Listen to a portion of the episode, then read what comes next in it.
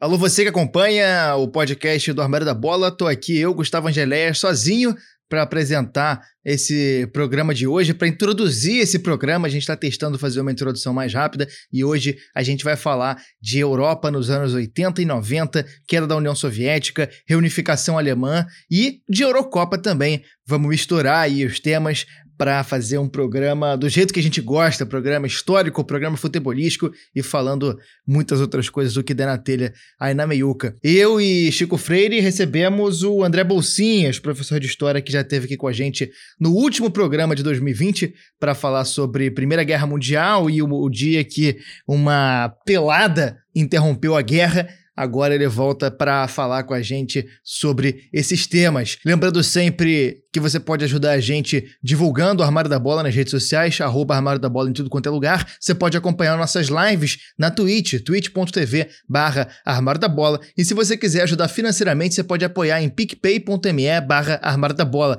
A partir de cinco reais você já consegue ajudar a gente, é uma ajuda muito bem-vinda. E se não puder ajudar com dinheiro, a gente entende também. Só de ouvir e vir comentar com a gente já é uma ajuda gigantesca. Fiquem com o programa. Grande abraço. Eu sou obrigado a falar que esse programa aqui tá uma porra. Vidro de vidro? Sabia não? Esses negros maravilhosos que saem tabelando, tocando. André Bolsinhas de volta aqui ao Armário da Bola, dessa vez num programa mais normal, né? Da outra vez a gente fez uma aulinha, uma sala de aula virtual e fictícia. Dessa vez você vai participar 100% do programa. Seja bem-vindo novamente ao Armário da Bola. Muito obrigado, foi um prazer participar daquele. É, aquele eu falei muito, né? É, vocês mandaram eu calar a boca nesse mais um pouco. é, eu prometo me, me Jamais, conter. jamais. Mas foi, foi muito bom. Recebi, recebi alguns, alguns comentários e tal daquele, daquele podcast, daquela história da Primeira Guerra Mundial. Gostei muito e cá estou eu de novo para aborrecer vocês e os ouvintes. Exatamente, hoje a gente vai falar mais uma vez de Europa, história e usar a Eurocopa para amarrar esse assunto todo. E a gente já começa com contexto histórico, né? Você tem uma crítica a fazer ao armário da bola e a gente aceita a crítica porque a gente não tem rabo preso. É, na, na verdade, assim, eu quero começar fazendo esse protesto. Já fiz o protesto para os dois, mas quero deixar ele público. Que eu vi o, o episódio que eles fizeram sobre anos 60 e achei muito bom e tal, muito legal, recomendo. Aí fui correndo ver, assim, ansioso, os dedos velozes, procurar os anos 70 e não tem. Aí eu falei com eles, falei, Ei, Gustavo, onde é que tá? Tá escolhendo vai lançar? Ele, não, não, a gente não vai fazer. E eu, como um professor de história, acho isso um absurdo. Eu, eu nunca vi passar dos anos 60 para os anos 80. É, fiquei nervoso com palpitações. Então eu vou começar falando dos anos 70, mesmo eles não querendo. E eles que meditem depois. mas a, a, questão, assim, no fundo não é nem só a implicância, mas eu acho que não dá para falar dos, dos anos 80 sem falar dos 70. E eu acho que o gancho de vocês da, do outro episódio, que de novo eu recomendo bastante, que é muito maneiro, assim, anos 60 é um ano de crescimento, né? Por mais que tenha confusão, que tenha revolta e tal, economicamente é um, é um período de crescimento. Na verdade, os franceses chamam de os 30 anos gloriosos, que vão do fim da Primeira Guerra, do fim da Segunda Guerra Mundial até meados dos anos 70. Você tem um período de, de muito crescimento, de estado de bem-estar social, então as pessoas vivem melhor, tem mais saúde, tem transporte melhor, tem educação é, para muito mais gente, você tem investimento público, você tem mais emprego. Então você tem, até o início dos anos 70, um período muito tranquilo. Não é à toa que tem hippie, né? Assim, hippie, os caras, não sei se vocês perceberam, que eles não trabalham. Né? É, isso só dá para só dá para ter isso porque a economia está muito bem, né? Você tem famílias que, que bancam isso, enfim, tem todo um contexto que explica ali aquele, aquele momento maneiro. Só que no início dos anos 70 a coisa começa a fazer água. E a economia deixa de, de crescer tanto e os governos começam a não ter dinheiro para investir. E aí começa a ter desemprego, e aí começa a ter inflação, começa a ter desvalorização da moeda. E aí, com as crises do petróleo, né, 73, 79, todo mundo deve lembrar das aulas de geografia, porque geografia fala disso toda semana. As crises do petróleo são a ponta do iceberg de um problema, enfim, muito maior e muito maior do que, do que o que eu estou explicando aqui. Só que esse problema apontou, apontou enfim, o fim daquele modelo de Estado investidor, do, do Estado do bem-estar social, e começaram a, a procurar soluções para isso.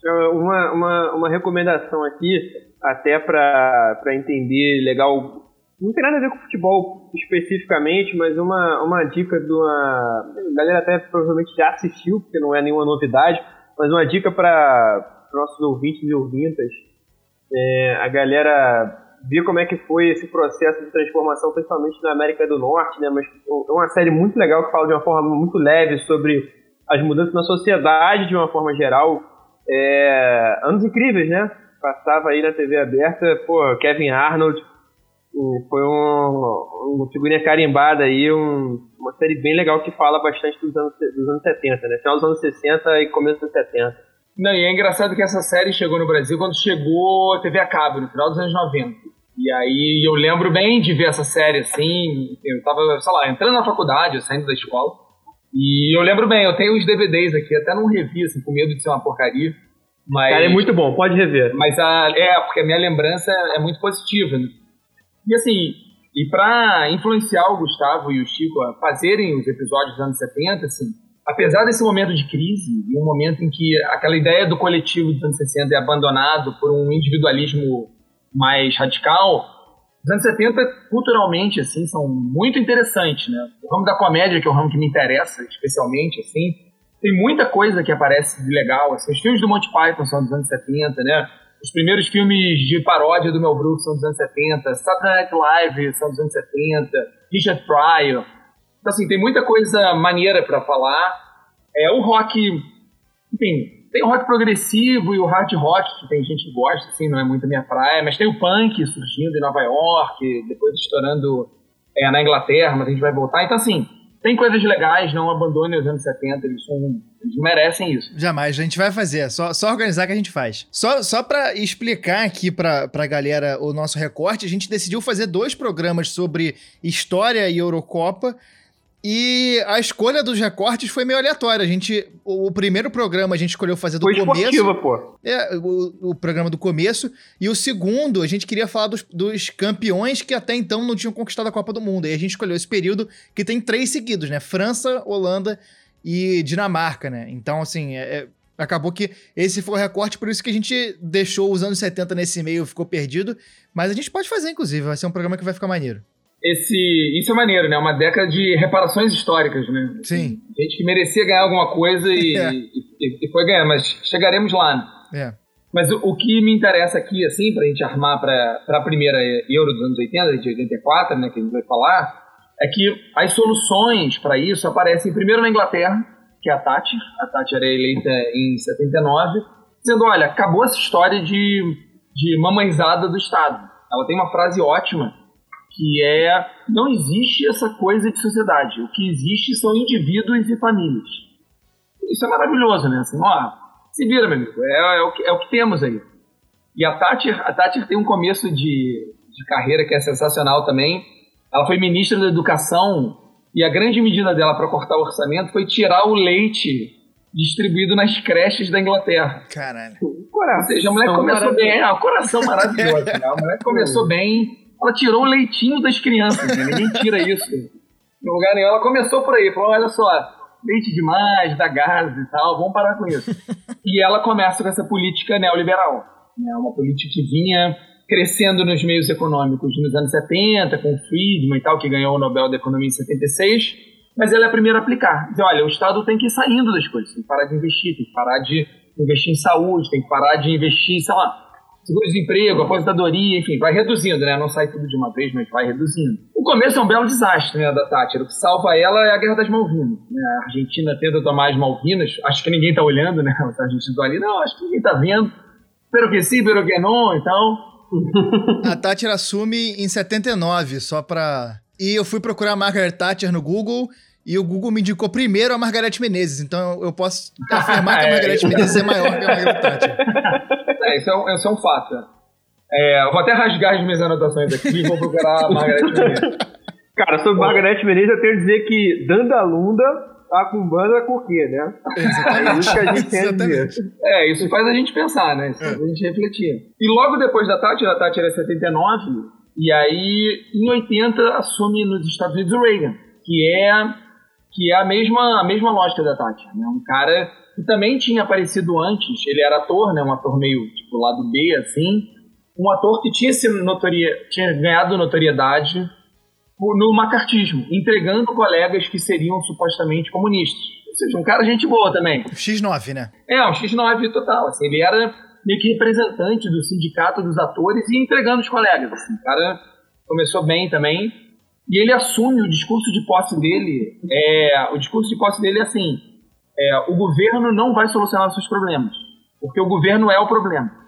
Então a gente tem que diminuir, é, diminuir. Quanto menos governo, melhor. É dele aquela frase Ask not what your country can do for you, né? Não, é, é a frase original é do Kennedy, né? Ah, o, tá. É, essa frase ele tá. é maneira que essa frase ele tá jogando com isso, na verdade, né? A frase do Kennedy é essa, né? Não pergunte é, o que o governo pode fazer por você, mas né, o que você pode fazer. E ele inverte o jogo. Ele vai dizer, ó, o governo não pode fazer nada e a cada um por si e, e, e do que segue. Ele é um cara super conservador, super contra-aborto, assim. Né? A guerra às drogas nos Estados Unidos ela é muito intensificada no período do Reagan. Fica a recomendação de um, um documentário na Netflix que tem chamado Baseado em Fatos Raciais, que fala muito sobre como o governo Reagan foi fundamental para é, intensificar essa guerra às drogas e algo que tem um reflexo gigantesco aqui na América Latina, né? É, isso é maneiro. Isso não vi, vou anotado aqui. E o Reagan também começa mal, como a Thatcher, assim, é uma política que gera desemprego e tal, ele também começa mal. E aí a salvação dele é a Guerra Fria. Ele dá uma reaquecida na Guerra Fria. Não sei se essa é a palavra certa, né? Mas ele retoma a Guerra Fria meio do nada. Primeiro ele vai ajudar o Afeganistão numa guerra contra a União Soviética. Começa a abastecer um grupo no Afeganistão um grupo liderado por um cara gente boa, muito promissor, chamado Bin Laden. Eu não, não, não sei se eu ouvi falar desse cara, né? Não sei se... É, o Bin ah, Laden... Não vai dar nada, não vai dar nada, não vai ter repercussão nenhuma isso também, não. Deixa aí. Não sei, não sei se ele fez série da Netflix, mas enfim, ele vai aparecer depois em algum lugar. E também começa a correr, é, Guerra Espacial, né? Guerra nas Estrelas tinha saído no final dos anos 70, ele começa a usar a nomenclatura. Então ele fala, ó, a gente vai ganhar a Guerra Fria com uma Guerra nas Estrelas, vamos vencer o Império do Mal só não chama o Gorbachev de Darth Vader, o resto, o resto ele faz. E aí, junto com esse par, né, o Reagan e a Thatcher, logo depois assume um cara que parece vir na contramão, que é o Mitterrand, que é eleito presidente da França em 81. Só que apesar de pautas progressistas, a favor do aborto, aposentadoria mais cedo e tal, o governo dele também começa a desandar rápido e em 83 ele começa a dar para trás. Ele começa a ser neoliberal na economia também. E ele está vivendo um momento de super crise. E, para sorte dele, a Eurocopa de, de 84 era na França. E era uma geração muito promissora, né? Uma geração que muita gente apostava. Então, assim, em parte era, era partir por tudo ou nada. Assim. E aí chegamos, eu acho, na, nessa primeira Eurocopa. Acho que a gente pode falar um pouco dela aí. É, foi uma, foi uma edição que foi disputada na França. Como a gente é, comentou nos episódios dos anos 60, as edições antigamente tinham uma. É, a, as eliminatórias para Euro que eram disputadas né, com, com, em vários lugares, né, cada país jogando em casa e fora, como é hoje. E aí a edição, a, a, a competição em si acontecia como eles chamavam de as finais, né, a reta final ali era numa sede só. Só que nessa época, se hoje a gente tem 24 times disputando, nessa época eram só 8, era, era, o corte era bem bem, bem mais, mais né, duro aí na galera que ia participar. Nessa edição participaram Romênia, Alemanha Ocidental, Portugal, Espanha, Iugoslávia, Bélgica, Dinamarca e França. E a França passou o carro, né? A França, em vez de, de, de virar o carro de cabeça para baixo e queimar, como é de costume, eles resolveram dirigir esse, esse Renault aí, esse Peugeot, passaram o carro em todo mundo, né? A primeira fase, três, três vitórias com 100% de, de aproveitamento. É, começou com uma vitóriazinha magra ali, 1x0 contra a Dinamarca. Depois veio um 5x0 em cima da Bélgica e um 3x2 com três gols do Platini contra a Iugoslávia. O Platini, na verdade, ele fez é, três gols contra a Bélgica e contra a França, é, a Iugoslávia. Foram dois hat-tricks seguidos do, do Platini que era o grande nome, né? O Platini nessa época era o grande nome do futebol mundial até, né? A gente é uma época que é muito marcada pelos grandes craques brasileiros despontando na Itália, né? O Falcão na Roma, o Zico na Udinese, o, o Júnior jogando no, no, no Pescara, no Torino, Casagrande no Torino. É, a gente, nos anos 80, a Itália era o grande, o grande centro aí, né, o grande campeonato. Mas quem era o grande nome que rivalizava com os brasileiros era o Platini, né? Era o craque. Ele jogava na Itália também, jogava na Juventus. E ele era o, era o cara, né? Era o, foi o primeiro, primeira prateleira aí, né? Nessa época. E aí, esse foi o primeiro grande título da França, né? Não, e, e, é engraçado assim, porque o outro nome que podia vir à nossa cabeça nessa época é o Maradona, né? Mas, assim, quem conhece a trajetória do Maradona, assim, a trajetória do Maradona, tudo nele é, é meio especial, né? Mas ele tá numa baixa, né? Ele tá num viés de baixa, né? A Copa de 82 é um belo de um fiasco, né? Assim, a Argentina e o Maradona, né? O Zico engole o Maradona, o Brasil engole a Argentina em 82. E o Maradona entra num viés de baixa, assim. Em 86 ele viria, é... Ele, é, ele viria se, se redimir, né? Em 86. Mas aqui Isso. em 84 ele já estava... Mas ele era, eu acho assim, apostavam mais nele em 82 do que em 86. Só que em 86 ele surpreende. Isso Sim. valoriza o 86 dele, né? Porque ele vinha meio esquisito, né? Nem em 90, ninguém apostava nada nele e ele também levou a Argentina nas costas. E essa geração da França, ela em 82 chegou nas semifinais, mas perdeu para os pênaltis na Alemanha, que viria a ser vice para a Itália do Paulo Rossi que tinha eliminado esse Brasil de Zico, Sócrates Cerezo, e dois anos depois dessa Eurocopa que a gente está falando, em 86, elimina o Brasil nas quartas de final, nos pênaltis, aquela situação toda que durante os 90 minutos o Zico perde um pênalti, e a partida vai para os pênaltis, o Zico faz, Sócrates e Júlio César perdem para o Brasil, Platini perde para a França, mas a França se classifica e é eliminada de novo pela Alemanha na semifinal, né? É, é, é, é, engraçado a gente ver como o Brasil já. Aí é que começa os problemas do Brasil com a França, né? E vai ter de novo em 98 e vai ter de novo em 2006. Não, e a seleção francesa, apesar de ser né, fundadora da FIFA, é seleção ultra, mega, hiper tradicional, camisa pesadíssima. Até, 80, até essa Euro, né, em, em 84, nunca tinha levantado um título. É, Mas só viria é... levantar a Copa muitos anos depois também. Mas isso é, é, legal, não sei se vocês viram, e também fica a dica. Tem um filme sobre a Copa de 58, que é o, o, o ano que o mundo descobriu o Brasil, alguma coisa assim, acho que é esse o nome. Que é, é sobre a Copa, sobre o time, sobre a seleção. E o jogo mais difícil foi o da França. E é uma coisa que, enfim, que eu não sabia, e assim, e é o Júlio Rimet, né? O, e aí o, a França está destruindo e a França faz 1 a 0 no Brasil. E aí um cara do Brasil, que eu não sei quem é mais, um meio de campo qualquer, dá uma júnior baianada, assim. O cara entra com dois pés no meio, com três pés no joelho do cara, assim. E o juiz nem dá falta. Tipo assim, segue o jogo e não tinha substituição, né? E aí a França fica com menos um e o Brasil fica com a mais e aí o Brasil vira. E os franceses aparecem no filme, os caras reclamando assim foi roubado e tal, aquela taça era nossa, e, e talvez fosse de fato, né? Então, é, essa euro é uma reparação histórica é importante ali de 58, e o oh. 3 a 0 lá depois é mais ainda, né? Postinho no final lá, os caras realmente deram um troco 58, 58 a França tinha o, até hoje o maior artilheiro em uma edição só da Copa do Mundo, né? O Jules Fontaine fez 13 gols em uma É, Copa o Fontaine, né? Falei rimeu, mas é o Fontaine é, Gilles Fontaine, 13 gols em uma edição de Copa do Mundo, que na época era metade dos jogos que tem hoje, nem isso, se vacilar, o cara conseguiu meter 13 gols, e até hoje o maior artilheiro em uma só edição. E, o que só demonstra isso, né, que a, a, tradição da seleção francesa, mas que até, até 84 não tinha um título. E aí o Platini, é, porra, vestiu a camisa azul, falou assim, não, deixa, deixa com o pai, é, lá com le père, e partiu pra dentro. Tinha outros caras que eram muito bons também. O, o Gihesse o Tiganá no meio de campo era um cara é. muito famoso. Luiz Fernandes é um cara que também. É, vamos, vamos chegar lá. Na, na, na, essa França de 84 vai fazer a semifinal contra Portugal, vence por 3 a 0 em Marsella. 3 a 2 3x2, exatamente, tem um 2 na minha frente, o Luiz Foi, foi na prorrogação, inclusive. É, venceu por 3x2 na prorrogação, Portugal.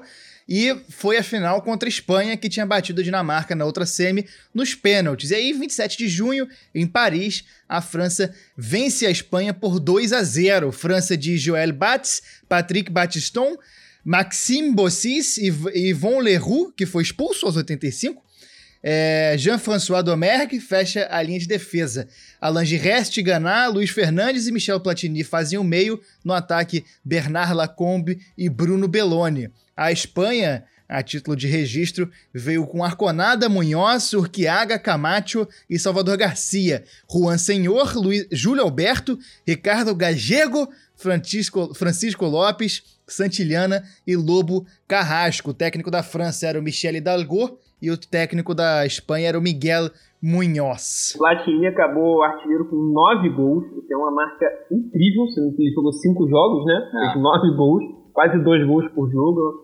Fez gol na final, na semifinal, em todas, as- em todas as rodadas ele fez gol, pelo menos um, fez dois hat-tricks. É uma coisa muito impressionante, né? O segundo artilheiro, o o vice-colocado, foi o Arne, assim, da Dinamarca, que fez três gols. E isso com menos jogos, né? Três jogos na fase é, de grupos e dois jogos na fase eliminatória. É, ele jogava, ele jogava muito, né? Assim, até o Zidane ele era o cara, né? Assim, É, mais sim. até do que o do que o Fontaine, assim, ele virou o cara da França. E ele era ele era um cara inteligente, né? Vocês fizeram o programa do Cruyff e tal, o Platini não tá no mesmo patamar, mas assim, ele tem essa coisa, né, de ser um cara articulado, um pensador, enfim, um cara que sabe se colocar. Virou presidente Então- da UEFA depois, né? Em 84, França campeã da Eurocopa pela primeira vez em cima da Espanha, que já tinha sido campeã, mas nessa época era- jogava como nunca e perdia como sempre, né? É impressionante. né? E nesse momento a gente tem que ter mais uma pílula histórica aqui, que é o Gorbachev, né, Bolsinhas? Cara, é, aí no outro, na outra ponta, assim, o que é legal dessa, dessa história, assim, de que a crise veio para os dois lados, né? A crise dos anos 70 bateu tanto para um lado quanto para o outro, sobretudo a segunda crise do petróleo afeta muito a União Soviética e, e, portanto, todo o bloco comunista, né, que viviam muito dependentes da União Soviética. E aí qual era a solução do bloco, assim? O que, que os caras faziam? O cara não- a economia não andava, né? Assim, o, que, o que se percebeu agora, mas na, na época era tudo fechado, que assim, os não tinham saída. Porque a saída dos anos 80 era assim, empreendedorismo, né? Com tudo que isso tem de ruim, no sentido de diminuir direito de trabalho e tal. Mas simplesmente lá não tinha nada, né? Porque já não tinha direito nenhum, já era uma ditadura, enfim, a economia não, não se modernizava. Só que o nível de insatisfação estava crescendo muito. Aí o que, que os caras fizeram? Sobretudo do bloco né, europeu da cortina de ferro. Os caras começaram a pedir dinheiro emprestado pro, pro Ocidente, para os Estados Unidos, para a FMI e tal. Pegavam dinheiro e compravam bens de consumo para acalmar a população. Só que os caras não tinham dinheiro para pagar esses empréstimos. Só que eles não estavam preocupados, porque, assim, ah, depois paga, é pendureta no bar, assim. Então, Não, não, não, vai, vai baixando aí que depois a gente paga. E aí foi fazendo uma bola de neve. E aí é impressionante, porque os caras não têm nenhuma, nenhuma estratégia para sair da crise, a não ser acalmar a população com bem de consumo importado de fora. Porque eles não fazem os bens de consumo. Mas para importar os bens de fora, eles têm que pegar dinheiro de fora, porque eles também não têm dinheiro, né? Porque eles não vendem nada para fora. Então começa a fazer uma bola de neve. E aí, em 85, entra o Gorbachev na União Soviética. O líder mais jovem de um, um grande país até então. Depois, se eu não me engano, Clinton vai ser mais jovem que ele, mas ele era muito jovem. Primeiro líder soviético que não era exatamente da Revolução, assim, do período da Revolução. Ele até tinha vivido durante o Stalin, mas não era um cara ligado ao Stalin, era o primeiro cara fora do Stalin. E ele tinha uma formação em economia, ele olhou e falou assim, cara, não, não vai dar. E ele começa dois planos muito, muito, assim, tímidos de abertura econômica e política. Eu que sou de 78, sou um pouquinho bem mais velho que vocês, eu lembro bem, eram, eram as palavras da moda, assim, perestroika e glasnost, que eram os planos... Ninguém sabia o que, se, que significava, então eu fazia piada e tal, de duplo sentido. Cara, outro palavras. dia, outro dia eu tava, eu tava conversando com meu namorado e ele tava falando alguma coisa de, de, de Rússia, de não sei o que. Eu falei, cara, eu sei duas palavras. Ah, ela falou- ela falando, ela falou mais de letras, ela falou que ela entrou na faculdade pra estudar russo. Eu falei, tá bom, ótima ideia. Teve uma ideia genial. Aí ela falou, é, mas eu me formei e eu, eu só sei uma palavra em russo, que é perestroika. Eu falei, pô, tem a Glasnost também, que é Ah, o processo do Gorbachev. E, pô, das, das reformas lá de mercado, é, porra, E nos anos 80 era história direta, você aparecia nos programas de humor e tal, Assim, A gente não tá falando do Brasil porque é Eurocopa, mas assim, o Brasil tem muita coisa acontecendo também, né? E até no humor, né? Tem muita coisa aparecendo no humor nos anos 80, porque acabou a censura, ou reduziu. Então tem Planeta Diário, né? Tem Caceta Popular, é, no final vai ter TV Pirata, tem o Besterol, assim, também uma época legal, assim, que a gente pode comentar mais pra frente. Mas o que é legal do Gorbachev é que ele faz, ele é um comunista, assim, ele, ele não quer abrir mão, ele só quer melhorar um pouquinho. Só que aí não tá melhorando um pouquinho, todo mundo tá reclamando. E aí em 66 acontece Chernobyl, né? O acidente em Chernobyl. 86. 86, é. E Chernobyl, assim, se vocês não viram, tem uma série na HBO, eu acho, é, chamada Chernobyl, sobre Chernobyl. é. Uma série na HBO chamada Game of Thrones, né? Oh. E Não é tem que, assim, nada não sei se, assim, Chernobyl é, é um evento impressionante, assim. Chernobyl foi uma usina nuclear que explode e a coisa era assim, era tão mal cuidada, era tão, era tão burocrático, as pessoas escolhidas eram escolhidas por favor, não havia mérito, não havia, enfim, prova, não havia nenhum tipo de cuidado com as pessoas escolhidas, eram escolhidas as pessoas que puxavam o saco do chefe. Então, assim, era um, era um mar de incompetência e um mar de burocracia, de acomodação. Assim, explode. Não sei se eu tô falando coisas óbvias para vocês, mas assim, explode uma parte do, da usina e os caras nem percebem. Tipo, ah, não, isso aí, isso aí, isso aí é um, um, vaso aí, um cano aí que explodiu. Chama aí o Jacir aí que ele conserta. Tinha explodido uma parte inteira do negócio.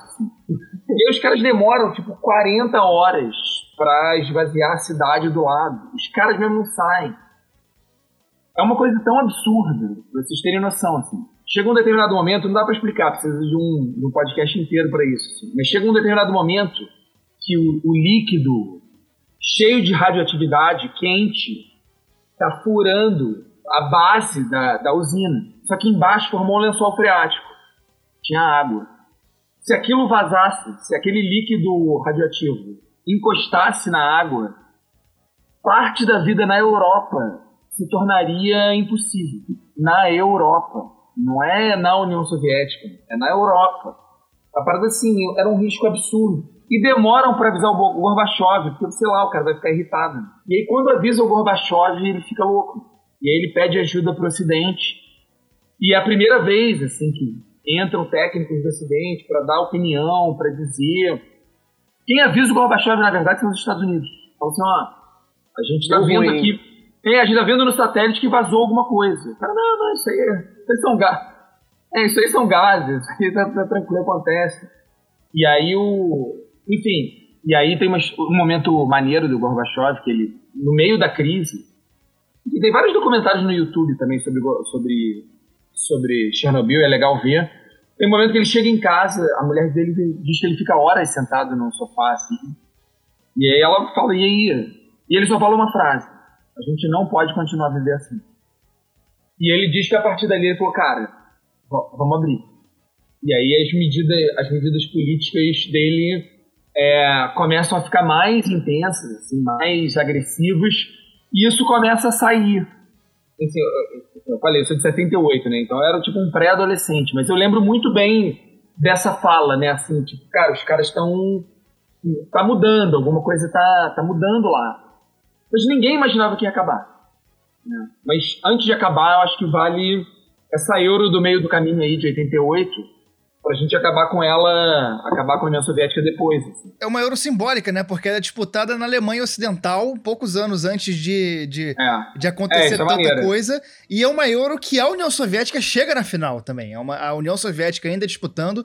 é, e ela chega na final. A, a- quem vai vencer essa, essa, essa euro é justamente a Holanda, os Países Baixos, que tanto sofreram em outros tempos. O único título da Holanda o até único hoje, título né? da Holanda, e vai ser justamente contra a União Soviética.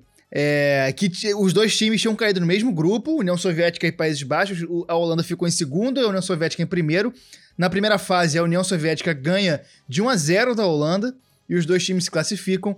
Na semifinal, a gente vai ter Holanda contra a Alemanha Ocidental e União Soviética contra a Itália. Holanda e União- Soviética se enfrentam em Munique em 25 de junho de 88 e os Países Baixos vencem seu único título com um time que ficou muito marcado de Van Breukelen no gol, na defesa Van Arle, Rijkaard, Koeman e Tigellen, Wouters, Muren, Vandenburg, Koeman, Van Basten e Ruud Gullit, timaço da Holanda, treinado pelo Rinus Mitchell, que a gente falou muito no programa do Cruyff, um dos caras também responsável pela primeira geração de grandes jogadores da, da Holanda, que tinha perdido em 76 a final da Eurocopa para a Tchecoslováquia. A Euro sediada. Perdeu a Copa de 74. Perdeu a Copa de 74, a Euro de 76 e perdeu a Copa do Mundo de 78. Essa Euro de 76 tinha sido sediada na Iugoslávia. A Holanda chega à final com o time dessa geração treinado pelo Renus Michel, o time da Laranja Mecânica, e perde para a Tchecoslováquia. Eu acho engraçado que a geração, teoricamente, filha dessa de 76, né, a geração 20 anos depois, vai se tornar campeã com um time bastante jovem. Esses caras vão, na década de 90, dominar o futebol mundial aí por bastante tempo. A União Soviética é, entrou nessa final com Dazayev, Demanenko, Aleinikov, Kidaitulin, Hats, Zavarov, Mikhailichenko, Liv, é, Litovchenko, Gotsmanov, Belanov, Protasov e o técnico Valery Lobanovsky. Lobanovsky. É, uma, é, uma, é um confronto entre dois dos mais importantes da história técnicos, né? O, o, o Lobanovsky é um cara que é, a gente ouve falar menos do que o, o, o Michels, talvez até por uma questão mesmo de cortina de ferro, mas ele foi técnico do Dinamo de Kiev, foi técnico da seleção da União Soviética por muitos anos e ele é um dos maiores inovadores de, de, da, da história do futebol. Assim, o Lobanovsky é um cara que varreu o futebol soviético, varreu o futebol do leste europeu. É, um cara que trouxe muita, muita, é, muita diferença pro é, para a parte científica do futebol, né, tático mesmo também. Ele foi um cara que, que ele é tão revolucionário quanto o Renan Mitchell, cara. Assim, é, ele é menos conhecido, mas é um cara que trouxe conceitos mesmo de física pro futebol, sabe, para entender como que ele queria jogar. É um cara que não vou saber dizer que entrar tão a fundo é, sobre o legado do Lobanovski, mas eu, mas eu sei que ele é um dos caras mais importantes da história do futebol é, nível Rino Mitchell, assim. Ele é tipo top 5 técnicos mais importantes da história do futebol, sabe? Esse time do Lobanovski vai perder de 2 a 0 para a Holanda, só é, no Estádio Olímpico de Munique, grande estádio aí da Alemanha, com gols do Rudi Gullit e do Van Basten. É, isso tem duas coisas legais dessa final, assim, uma do ponto de vista histórico e o outro futebolístico. Assim, o histórico é essa coisa da União Soviética, né? Eu me lembro que eu estava conversando com o Gustavo antes, da, antes do programa, e aí faço um parênteses, toda vez que a gente vê um programa, assim, um podcast, tal, qualquer programa, os caras conversam, não, a gente estava conversando antes do programa. Por que, que não conversa no programa? É, exatamente. Parece que as coisas mais maneiras aconteceram antes, não, a gente tá falando das coisas maneiras antes do programa, e aí e a gente estava comentando disso que, que, assim, é meio canto do cisne da União Soviética, né? E no programa dos anos 60 vocês falam isso, né? Não sei se todos vocês ou algum de vocês comenta como a Rússia não é uma força, né? é, não é uma força no futebol, você até comenta que tem um ouvinte russo que, que parou de ajudar vocês depois desse programa. É, mas, é, mas é verdade. Pode cair né? rublos na nossa conta, não vai mais. e é, mas é verdade, assim, e você pega, assim, a União Soviética foi campeã olímpica, né? É, nos anos 80, era muito forte, né? Porque tudo era amador lá, né? Então, assim, era, era era mais simples, e eles, mas eles tinham um time muito forte, eram muito temidos. Nos anos 70, né, eles eram muito temidos e foram muito temidos. Fizeram essa final, perderam. A Olimpíada que eles ganham é, é 84? Já não lembro mais se a gente. É, é 88, se não me engano. O, a Olimpíada ah, é 88, 88 também. Que a gente, é, é 88 também. A, a União Soviética ganha em 88. Era do Brasil. E aí, mas você vê, era um super time, né? Era um super time. E é legal porque é isso, assim, é o último respiro da União Soviética na, na sua vida, porque ela, ela tá morrendo ainda que não ficasse tão claro assim que ela ia desaparecer como ela desapareceu, mas assim, é, como isso, né? Como era uma política institucional muito forte, né? A Guerra Fria fez isso, né? A Guerra Fria precisava de vitórias simbólicas. Como ninguém vai vencer uma guerra, a gente precisa ter vitórias simbólicas. E aí você tinha um, né, um investimento em algumas áreas, né? A União Soviética vai ter a coisa do xadrez muito forte, né? Os caras precisam mostrar a inteligência soviética, russa, do bloco comunista. E você vai ter alguns esportes é, em que eles, se, que eles se destacam. E depois vai acabar, né? Depois vai acabar. Isso tem um lado. O outro lado que eu queria comentar, e eu já como também pré-adolescente, assim, não, não tinha futebol europeu aqui nos anos 80, né? A gente não via, não tinha... Antes da TV a a TV a cabo chega aqui no meio dos anos 90, a única coisa que passava aqui era campeonato italiano. Passava o campeonato italiano na Band é, com o Silvio Luiz comentando e o Ancelotti, eu acho, não sei. Um outro cara Lancelotti. comentando um senhor Lancelotti. Lancelotti, né? O Ancelotti estava jogando. O Ancelotti é o é. E era O muito Silvio- engraçado. O Silvio Lancelotti comentava cara- de comida, né? Esse que era o lance Isso, dele. exatamente, exatamente. No meio, assim, os caras paravam de falar do jogo, assim, porque no fundo o campeonato era chato demais, né? Porque o campeonato italiano, assim, retranqueiro e tal, né? Todo mundo na. Sobretudo depois da, da vitória em 82, né? Aquilo ali virou um modelo, né? Durante muito tempo pra, pra Itália e tal. Os caras ainda são meio presos a isso, agora de uma forma mais moderna, mas em parte, né? Ainda tem muito daquele dedo lá. E era, um, e era muito chato. E os caras ficavam falando de, de receita, de cozinha e tal. Mas o grande time do campeonato italiano, no final dos anos 80, era o Milan do Rudy Gullit e do Van Basten. Sim.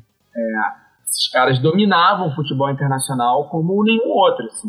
Tinha o Platini, mas o Platini também estava na Itália, né? Estava na Juventus.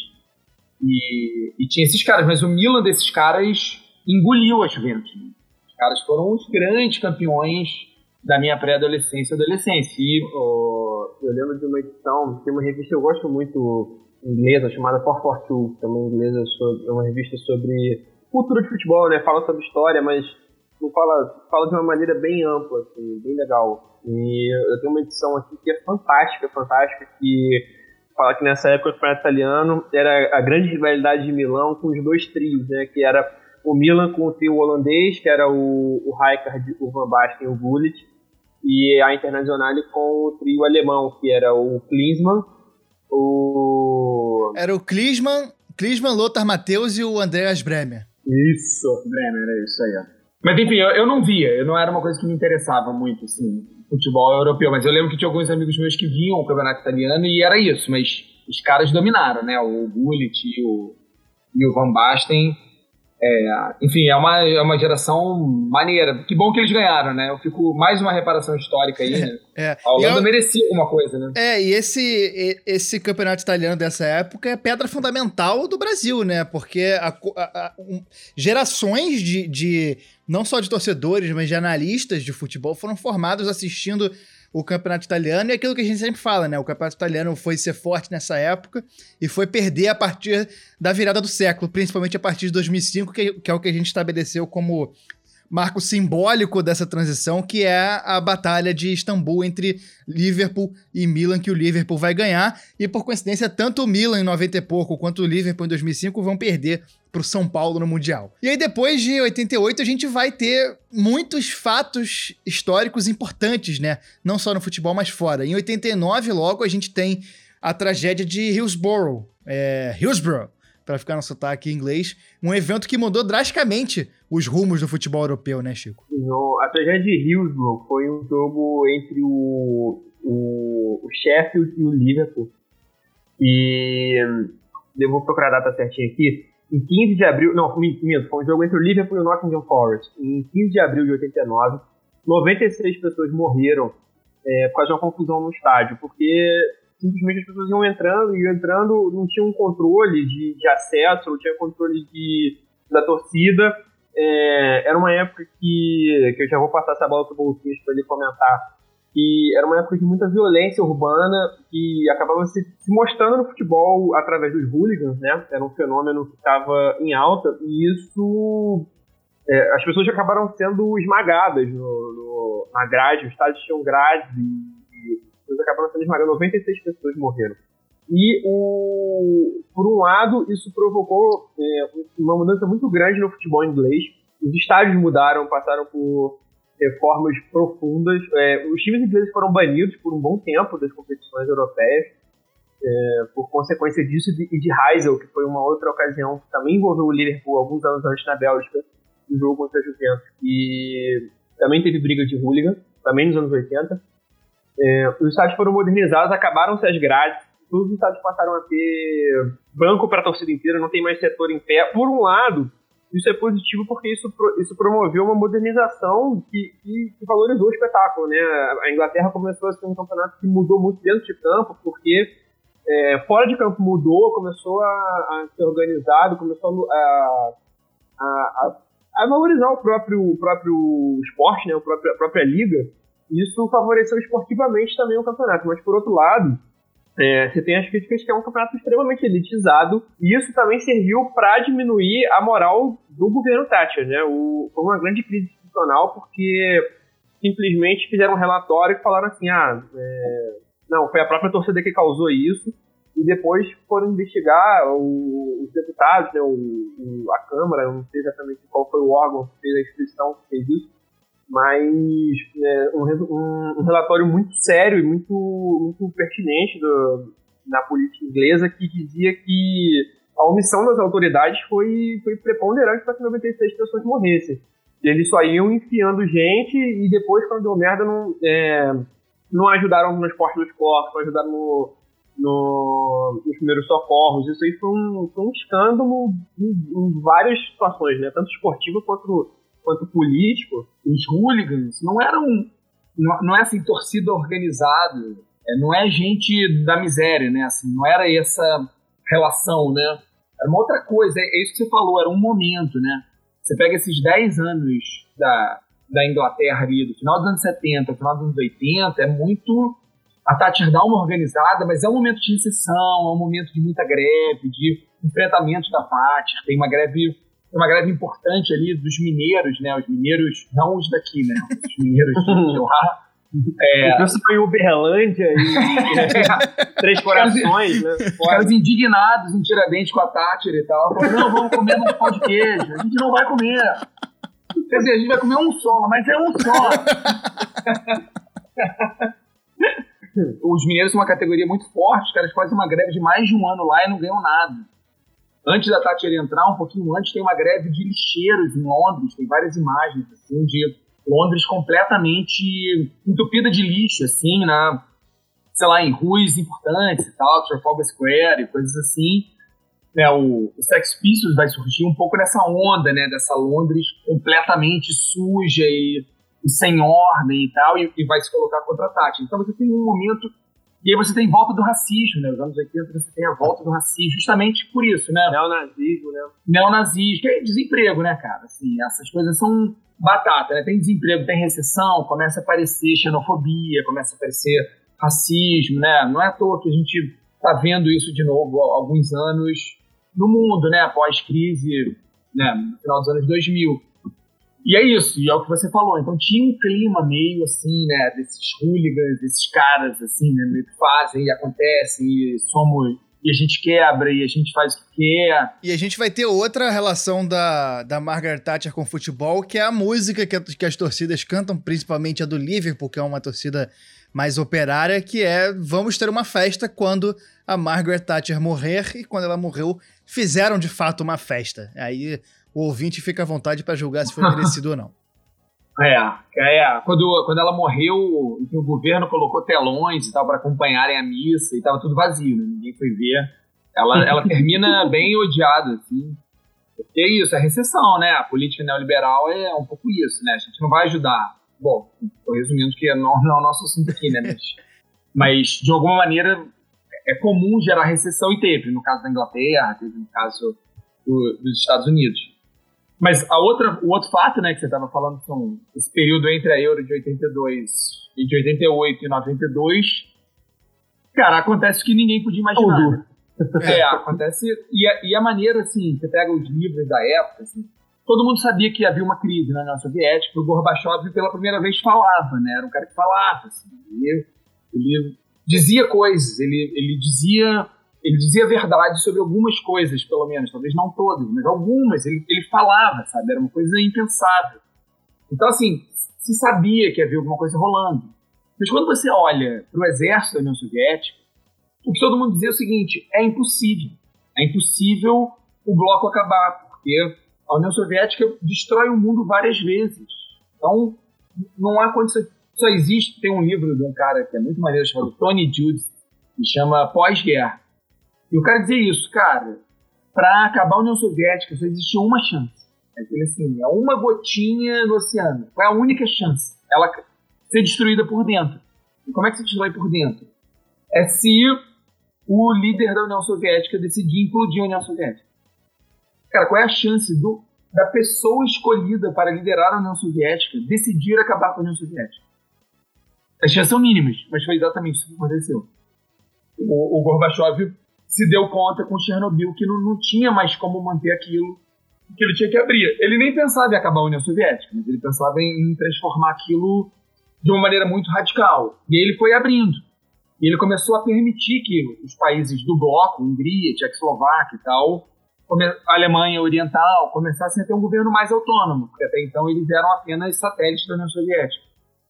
E aí um cara que não é muito conhecido, um húngaro, um primeiro-ministro húngaro, que tinha formação em economia no Ocidente, o cara detestava aquilo tudo, ele falou assim, cara, eu vou implodir o bloco, o bloco oriental. E aí ele abre a fronteira da Hungria com a Áustria. E aí quando ele abre, assim, é desenho animado. Quando o cara abre, e ele faz questão de, de televisionar ao vivo, ele abrindo a fronteira. Quando ele abre, cara, cena de filme, ele corta é uma, um arame cortado e de repente milhares de pessoas aparecem no segundo seguinte ali. Então, assim, cara, eu quero, né? Porque a Áustria era ocidental, você entra na Áustria e sai na Alemanha Ocidental. Cara, é papo de, assim, centenas de milhares de pessoas em uma semana estavam se locomovendo da Alemanha Oriental, passando pela Tchecoslováquia, é, Hungria, para chegar na Áustria e chegar do lado de casa, né? Dá para andar um quarteirão, vão andar por três países. E aí isso gera uma pressão inacreditável na Alemanha Oriental, porque ela está perdendo população, tem centenas de milhares de pessoas indo embora, assim. E aí eles decidem abrir. Não, olha só, a gente vai deixar vocês passarem um muro, mas calma aí que a gente tem que organizar. Cara, e essa história é ótima, eu vou contar depois de vocês editem, se vocês quiserem. E a história é a seguinte, o, o governo da Alemanha Oriental diz, olha, a gente vai precisar abrir. A gente vai abrir, porque senão não vai ficar ninguém, vai virar velho oeste aqui, vai ficar só o feno rolando aqui. Então, vamos deixar abrir para os caras não saírem fugindo. E eles fazem um plano para começar a abrir no dia seguinte. E aí pegam o plano e dão pro porta-voz, mas não explicam isso pro porta-voz. O porta-voz, o que, que, que é? O cara, não, não, diz que vai abrir. Ah, tá bom. E ele chega numa, numa entrevista coletiva e diz, olha, não, a partir é, agora a gente vai abrir o muro e vocês vão poder passar. Aí alguém pergunta, mas quando que começa a valer? E era no dia seguinte. Só que ninguém disse. Aí o cara folheou até essa cena no YouTube. O cara folheia e fala, hum, agora. Quando ele fala agora, as pessoas saem de casa em Berlim e vão pro muro. Quando chegam no muro, os policiais não sabiam de nada. E eles começam a pular o muro, a, a forçar a entrada. E aí tem a cena que a gente conhece. Os caras forçam a entrada, ninguém tem coragem de atirar na multidão, naquele clima. E aí quando os caras passam, aí acaba. E aí os caras passam, e aí quebram o muro. E aí, como já tem TV, como já tem televisionamento, quando um país do bloco sabe que a Alemanha Oriental fez aquilo, é, é muito impressionante. Em um ano cai tudo. Você puxou um assunto agora que eu, que eu, que eu, que eu pensei com você falando do, do, do, do, do húngaro televisionando. É, esse, é um momento que a televisão tá, tá expandindo de uma forma bizarra, né? Assim, é, ao mesmo tempo começa a vir muita guerra, né? Tipo, muitas cenas, tipo, que, que, que, antes eram só meio que imaginadas, nessa época começam a ser vistas muito mais, né? Em, em cores, ao vivo, é, pelo mundo todo. É, é, E, tem, e tem o detalhe que, assim, no bloco oriental chegou nos anos 80. Mas só no final dos anos 70 que vira um bem de consumo, digamos assim, para uma, para uma maioria da população. Então, ainda tinha aquela coisa de todo mundo tá vendo, né? Uma certa uhum. novidade. Não, isso influencia o futebol também, né? É, não é só no. no até para o conhecimento sobre os jogadores da época, é, a, pelo mundo, né? Não fica só no, no jornal, ali é o começo de um processo de. que o futebol muda muito, né? Como você estava dizendo que o Platini foi o último antes do Zidane, eu acho que dá para dizer que essa foi uma última época antes do futebol ficar não sei se contemporâneo, mas moderno, né? Vamos dizer que ali nos anos 80 talvez tenha sido um respiro de um futebol um pouco diferente, que dos anos 90 para cá mudou muito, né?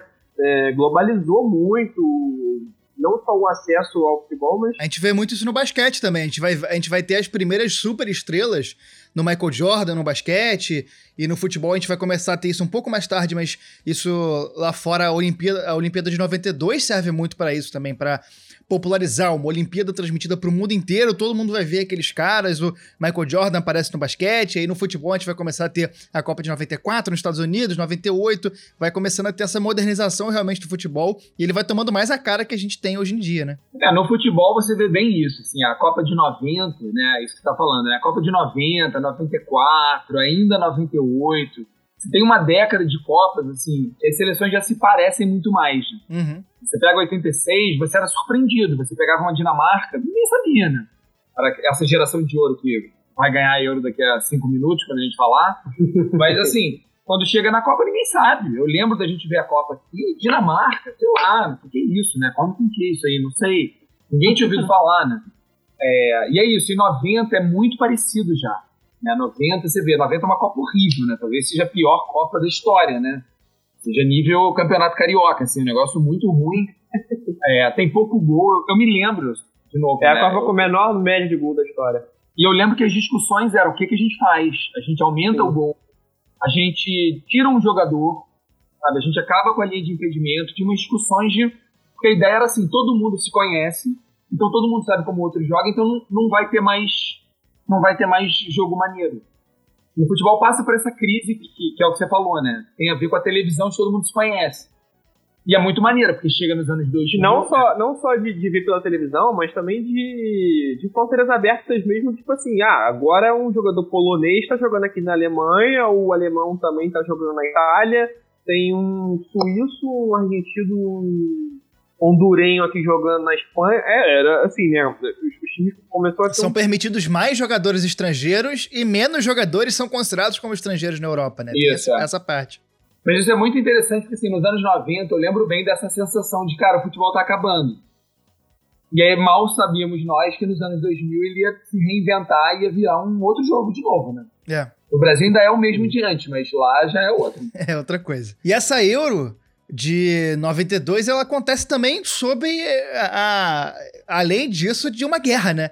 A, a Iugoslávia tinha se classificado para a Eurocopa e o país foi banido por causa da guerra da Iugoslávia, o país se separando e nessa punição à Iugoslávia, a Dinamarca aceita o convite, eu não sei se foi pela eliminatória, mas a Dinamarca acaba assumindo essa vaga e vai se tornar campeã. E além disso, tem a União Soviética participando como SEI, né, sem bandeira, que é Comunidade de Estados Independentes. Então é uma, é uma, uma Eurocopa acontecendo no meio de uma ebulição social, política e histórica gigantesca, né? É, já é a Alemanha junto, né? Na é, Eurocopa.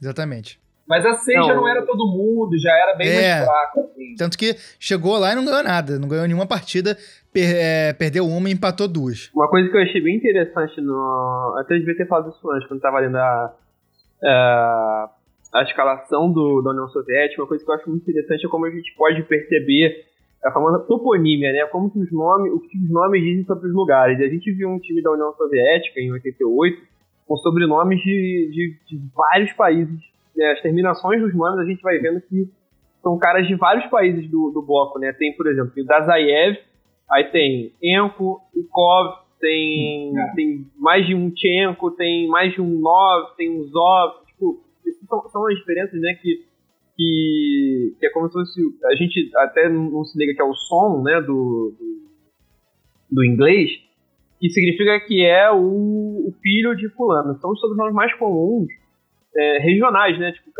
ali no, no, leste europeu a gente tem muito isso, né? Que cada país tem um tem uma terminaçãozinha que é bem característica. Tanto que quando a gente vai ver, por exemplo, um time da Sérvia, por exemplo, tem muito it, it, it, it. Da Rússia, tem é muito comum no leste europeu, né? E, e, ainda em 88 o time da União Soviética com muitas terminações diferentes, o que mostra que são caras de com várias origens diferentes, né? E em 92 não tem mais seleção, é seis, é comunidade de estados independentes, é uma coisa doida, né? É, que dura pouco, né? E aí e é isso. E aí é o fim dessa força futebolística aí que era, que era a União Soviética, que cai, que cai de, de madura, né? Porque assim, quando os países do bloco saem, a União Soviética continua existindo em, em tese. Os militares soviéticos ficam desesperados, porque estão perdendo todo o prestígio, tentam dar um golpe, sequestram o Gorbachev e tal, mas dá errado. Já tem pressão popular, porque já tem imprensa, já tem televisão. E aí o Gorbachev já tem McDonald's? Volta, mas, é, já tem, né? Já, bem que ali eu não sei se tinha já, mas tava, tava pra ter, né? E aí ela implode, implode sozinha, né? Uma coisa meio triste. O Gorbachev anuncia no Natal que vai acabar no Ano Novo. E assim, a coisa mais impressionante do século XX, talvez, assim, acaba, acaba de uma forma muito melancólica. E aí, enfim, e essa Euro seguinte é legal por causa disso, né? Porque a Alemanha, é, a Alemanha chega na final, né, de 92. Sim. É, Sim. Não, não ganha, porque, enfim, é, ainda estamos na década de reparações históricas. É. Então, a, a geração da Dinamarca merecia, eu lembro, né? A Dinamáquina. A, a Dinamáquina, exatamente. Em 86 ela começou arrasadora, mas aí perdeu logo nas oitavas. Nas é, na quartas, fase de grupos, venceu os três jogos, um contra a Alemanha Ocidental e uma goleada no Uruguai do Francesco. Ele meteu 6 a 1 no Uruguai. E a outra Isso, partida é. foi contra a Escócia, que aí também é fácil de ganhar. E perdeu na, na- nas oitavas, né? Até conf... eu não anotei quem, quem eliminou a Dinamarca nas oitavas. Vamos até. con- Foi a Espanha. Ganhou Meteu duas 5 a vezes, 1 né? 5 a 1 Meteu um 5 a 1 O- Cara, impressionante. é. E eu lembro que falava-se muito. É, né? rolou a crise do petróleo, né? E faltou combustível pra máquina. É. a Dinamáquina, pô, acabou ficando aí. E aí a mesma geração, porque são os mesmos caras, né? O Laudrup e tal. Eu acho que nessa Euro já tem o Bergkamp, que eu acho que não tava ainda em 86. Não, o Berker Tem, Tem tem. Mas ele é holandês. é holandês. Ah, não, é a geração da Holanda. Não, é, É. o Laudrup e tem um outro cara que é importante. São os dois, é o e Schmeichel. o Schmeichel no gol. Ah, os Michael, é. É, a, a- a Dinamarca vai fazer a semifinal contra a Holanda e vence nos pênaltis, com o Van Basten perdendo um pênalti na disputa, e vai fazer a E final é, contra. é atacante e é destro, É, exatamente. uma aí. E vai fazer a, a final contra a Alemanha, que bateu a Suécia, os donos da casa, na semifinal. A Campeã de Dinamarca- 90 É. e voltando a jogar unificada, né? E voltando a jogar unificada, mas basicamente com jogadores do, do Ocidente, né? Porque o, o, a- o futebol do, da Alemanha Oriental ele vai entrando em ca- cada vez mais crise, e esse começo dos anos 90 é uma crise gigantesca pro futebol da Alemanha Oriental, crise que os caras vão começar a recuperar agora, né? Agora com a RP Leipzig, que o time que vai voltando a ter representantes do, da Alemanha Oriental fortes no cenário futebolístico. E essa final, disputada em Gotemburgo, no, estado, no estádio Ulev, para 37 mil pessoas, vai ter a Dinamarca com Schmeichel, Olse, Pietnik Nielsen e Siva Beck, é, que entrou o Christensen depois. No meio campo, Jensen, Vilfort, Larsen, Christoph, Laudrup e Poulsen. É, só um dos Laudrup jogou nessa final. Eu não, não sei o que aconteceu com o outro, acho que estava machucado ou foi suspenso. A Alemanha entrou com Ilgner, Burkwald, Kohler, Helmer, no meio campo Reuter, Sammer, Effenberg, Hassler e Andreas Brem, e no ataque Ridley e Klinsmann. A Dinamarca era treinada pelo Richard Mauler Nielsen e a Alemanha pelo Bert Vogt. O- Eu acho que assim, eu, é- eu gosto de olhar para essa Euro de 92 como, como que ela simboliza esse tanto de mudança que a gente acabou de falar, né? E o Yugoslávia é, é- é provavelmente a maior- uma das maiores interferências né, de geopolítica no futebol. É essa não ida da Iugoslávia, É. que não só ferrou a Iugoslávia com cra- coroou um campeão que nem ia jogar, né, com a Dinamarca. É, é, é legal a gente lembrar também da- do, do caso do Pet, Petkovic. Ele estava convocado já para essa Euro e ele. A gente fala muito sobre isso, né? O Pet não ter, não ter tido muito espaço na seleção é, do país que ele que fosse, né? Primeiro Iugoslávia, depois Sérvia, Montenegro, depois Sérvia. É, o Pet nunca teve muito espaço, mas nessa época ele estava jogando em casa, estava jogando na, na, na e ele tinha muita moral e ele estava nesse ciclo, ele ia jogar essa, essa Euro e provavelmente, se fosse possível, jogaria a Copa 94, né? E se classificasse. Talvez a história do Pet, do Pet fosse muito diferente se isso tivesse acontecido. É, e aí a gente vê, cara, é a primeira competição da Alemanha unificada, é a primeira competição sem União Soviética, com o SEI, que só teve a primeira e última do, do, do SEI, né? Comunidade dos Estados Independentes. Ah, Quanto que a geopolítica se, se, se, se traduz, né? No, só de ver a lista de participantes a gente já vê é, o quanto que estava mudando, né? A gente vê a comparação de 88 para 92, cara, em questão de quatro anos mudou muito, mudou É. muito. É um período E aí no final, maravilhoso, além de ser uma das maiores uma das maiores né, interferências geopolíticas, acabou gerando uma das maiores zebras né, da, da história do futebol. A seleção dinamarquesa que não tinha se classificado acabou ganhando da Alemanha, que foi campeã de 90 da Copa do Mundo. Um outro comentário de velho aqui, assim, Uma coisa interessante, assim, ninguém via Eurocopa. Assim, Eurocopa era uma, um assunto que passava muito batido aqui.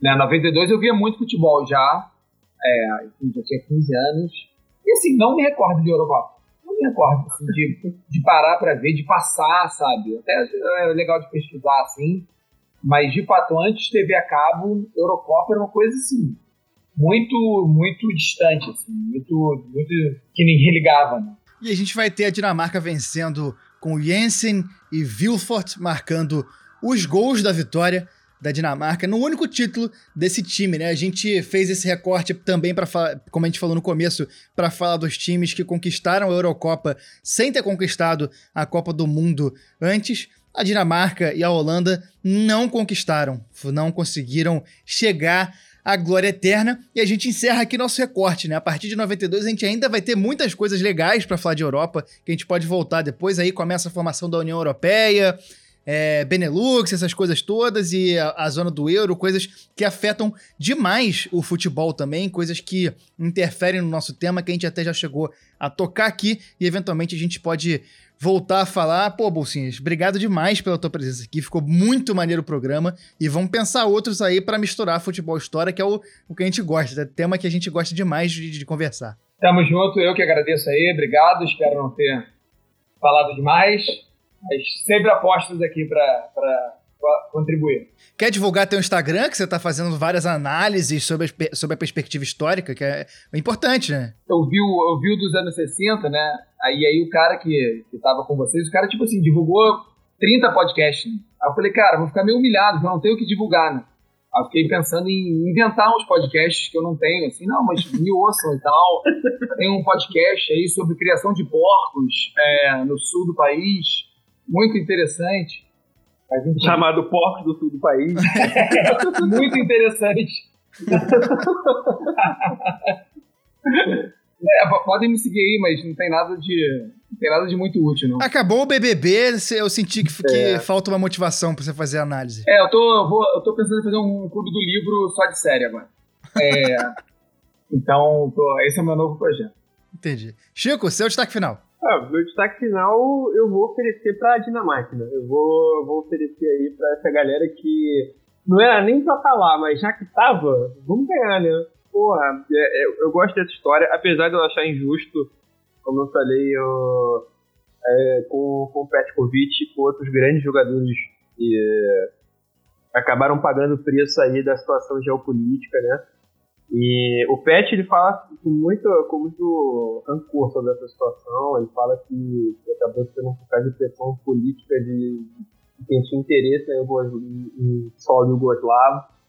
Eles acabaram sendo prejudicados, mas nos presenteou com um, um campeão super carismático, que foi a Dinamarca, com uma, um uniforme clássico maravilhoso, inesquecível, é. mais anos 90 impossível o Laudro comemorando deitadinho assim, que é fantástico também. E, pô, agradecer demais ao Bolsinhas, mais um episódio maravilhoso, mais uma vez que a gente recebe ele com, com porra, muito, muito, muito conteúdo, muito. É, para mais um episódio fantástico, realmente o papo foi muito bom, a gente conseguiu ir transitando aí de esporte, geopolítica, história, cultura tudo mais com, com com, com muita malemolência, ousadia e um pouquinho assim de falcatrua. é, agradecer, porque, porra, fantástico, Bolsinha. Volta sempre, estaremos pensando sempre em situações para te trazer. O Bolsinhas ele tem Bom, que ser responsabilizado também, que parte do armário da bola, da formatação do armário da bola, tem influência dele também, porque é um dos caras que me deu aula lá atrás da escola e a minha paixão por história e o fato de eu gostar de tanta coisa assim passa pelas aulas que eu tive com bolsinhas lá atrás, sétima, oitava série, terceiro ano e tudo mais. Então, assim, criminalmente, quem quiser responsabilizar alguém, responsabilize o bolsinhas. Obrigado por entregar a minha idade aí. Vamos terminar, né? Tá bom. É, chega assim ao fim desse episódio do Armário da Bola. Lembra de seguir a gente nas redes sociais, arroba Armário da Bola em tudo quanto é lugar. Estamos fazendo live também, twitch.tv barra Armário da Bola, youtube.com barra Armário da Bola. Entra no nosso financiamento coletivo, picpay.me barra Armário da Bola. Quem assinar até 1 de julho vai concorrer ao sorteio de uma camisa autografada do Ceará, campeão da Copa do Nordeste 2020. E a gente se vê no próximo episódio, na próxima live, no próximo tweet, no próxima coisa que acontecer. Grande abraço. Valeu!